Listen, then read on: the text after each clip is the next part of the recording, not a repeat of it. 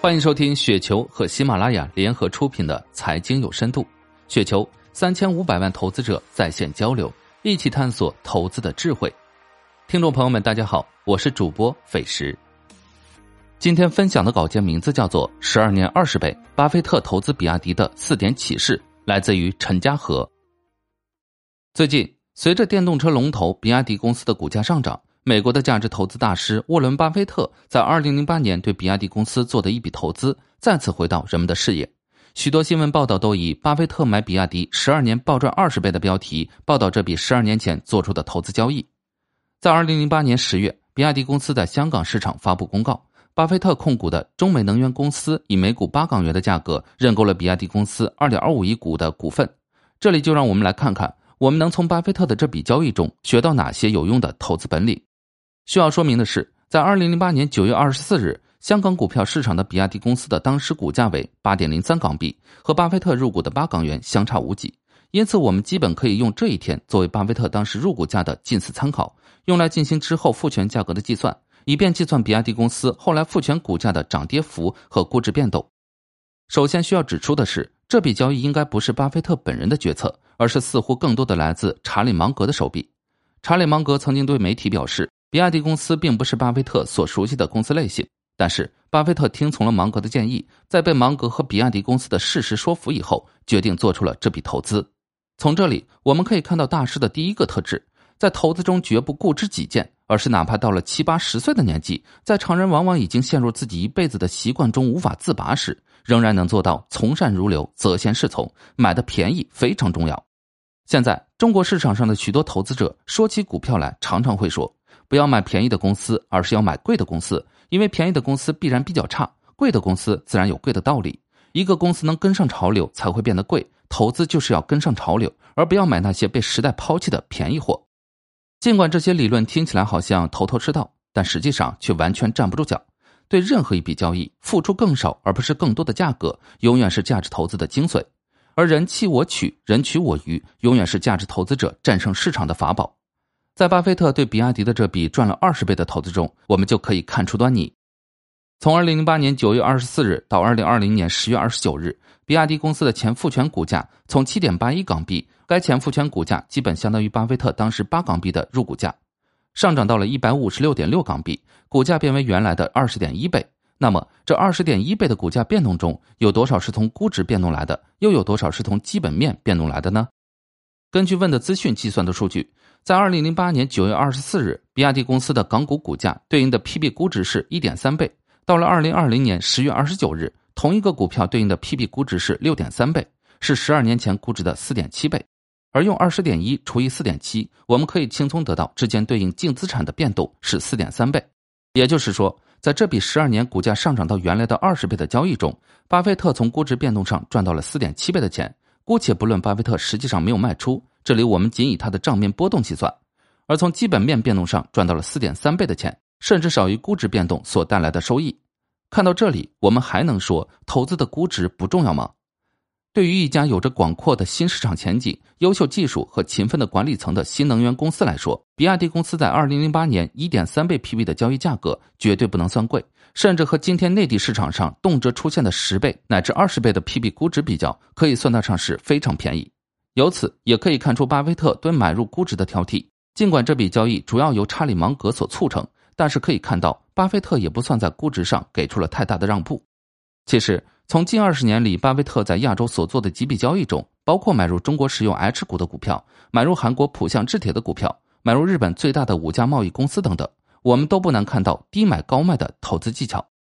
对于近千亿美金身家的投资大师来说，买卖的价格和估值都如此重要。我们市场上的投资者又怎么能得意洋洋的宣称我们投资不看估值呢？绝不追高，比亚迪曾是一个怂股。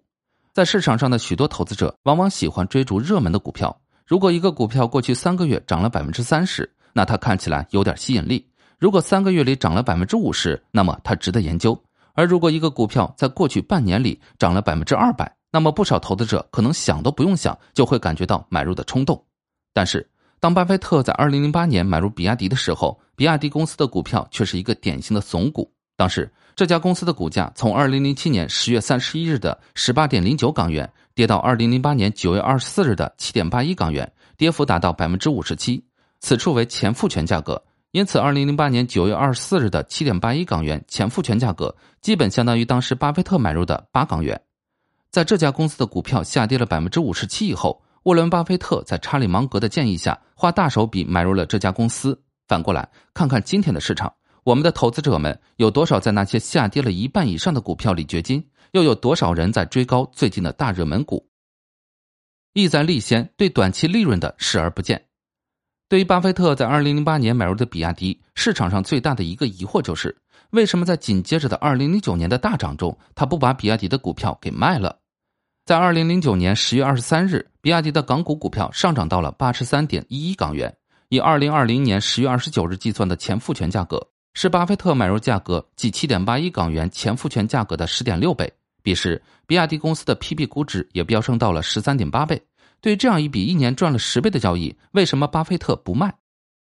也许有人会说，战略投资往往有限售。但是，根据当时比亚迪公司的公告，认购股份于其后销售或出售时，不需面对任何禁售限制或任何其他限制。这也就是说，巴菲特的股票在当时是并没有限售的。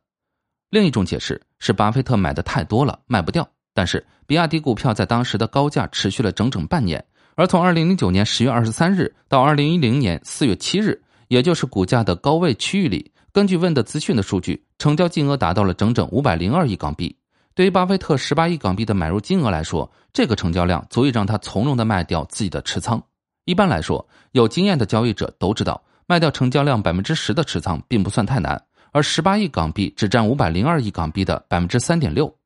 还有另一种解释是，巴菲特非常看好比亚迪的未来，即使赚了十倍都不卖。但是从比亚迪公司后来的股价走势上可以看到，这种解释其实不太站得住脚。在二零零九年的股价高点以后，比亚迪公司的港股价格在之后的十一年里一直没有再超过这个价格，直到二零二零年，随着股价的一波大涨，股票价格才再创新高，而且。对于任何投资来说，一年赚十倍，公司估值在二零零九年最高点达到十三点八倍 PB，一百零七倍 PE，都是一个值得卖出的交易。那么，为什么巴菲特不卖呢？难道他糊涂了？巴菲特绝对不糊涂，这是一个生于一九三零年，在资本市场的起起落落里打拼了无数个春秋，从盈亏的血海刀山里走出来的人。我们都能看到的，以及被后来十几年股价证明了的明显的卖出机会，这样一个经验老道的人，不至于看不到。巴菲特没有卖出的唯一可能，来自于他和芒格对投资中企业家精神的理解。一方面，对于巴菲特来说，当时他投资比亚迪的投资额大概相当于当时的二点三亿美元；而在二零零九年，伯克希尔哈萨维公司的总资产就达到了两千亿美元，巴菲特本人的净资产大概在四百到五百亿美元。也就是说，比亚迪并不是巴菲特的一个大头寸。客观的说，在一个不大的头寸上贯彻涵盖企业家精神的投资，相对比较容易。如果说巴菲特的总资产在一年内翻了十倍，而他在极度昂贵的估值下还不卖出，相对来说就更难理解。另一方面，在巴菲特中后期的投资中，他伴随企业共同成长的理念，开始替代早期的纯粹买卖资产的理念。在这一理念下，巴菲特提出了许多伴随企业成长的行动纲领，包括买入以后绝不干涉企业运营，做企业最好的陪伴者，帮助企业家的商业成长，而不是只赚金融利润等等。在这一伴随着企业家精神的投资宗旨之下，当巴菲特在二零零八年买入了王传福的比亚迪公司一部分股份以后，他一定是看中了比亚迪这家企业和其中蕴含的企业家精神。巴菲特在一些场合也表达过类似的言论。客观来说，同时由于这不是一个太大的头寸，因此在面对短期到来的十倍涨幅时，巴菲特选择了商业中共同成长的益，而不是金融投资中的利，也就可以理解了。卖出这个赚了哪怕十倍的头寸，对巴菲特来说是九牛一毛，但是对比亚迪来说却是缺少了一位重量级的财务支持者。在自己的小利和朋友的大义之间，巴菲特选择了义。在历史上，选择义的商人绝不止巴菲特一个。在南怀瑾先生非常推崇的韩国历史小说《商道》里，十八到十九世纪的朝鲜权臣朴宗庆在宴会上问自己的宾客：“有谁知道今天进出平壤城崇礼门的一共多少个人？”大家众说纷纭，但是没人说得准。后来，一代大商人林尚沃说：“只有两个人，一个是利，一个是害。这些人要不对大人您有利，要不有害，仅此而已。”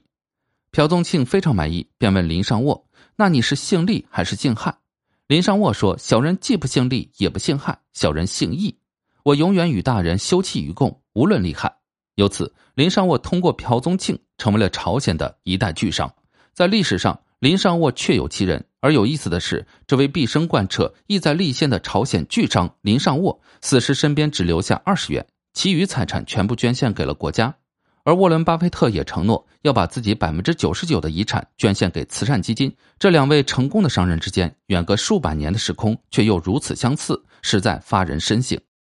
从巴菲特对比亚迪的投资中，我们可以学到如此众多的价值投资理念。这些理念中没有一条和今天我们在市场上看到的追热点、炒估值相吻合，却给价值投资大师带来了实实在在的财富。而在获得了这些财富之后，巴菲特却又没有将这些财富用在个人享受上。而是让他们流向真正对人类社会有益的事业。这堂深刻而又鲜活的投资课程，值得我们每个价值投资者认真学习。以上就是今天的全部内容，感谢您的收听。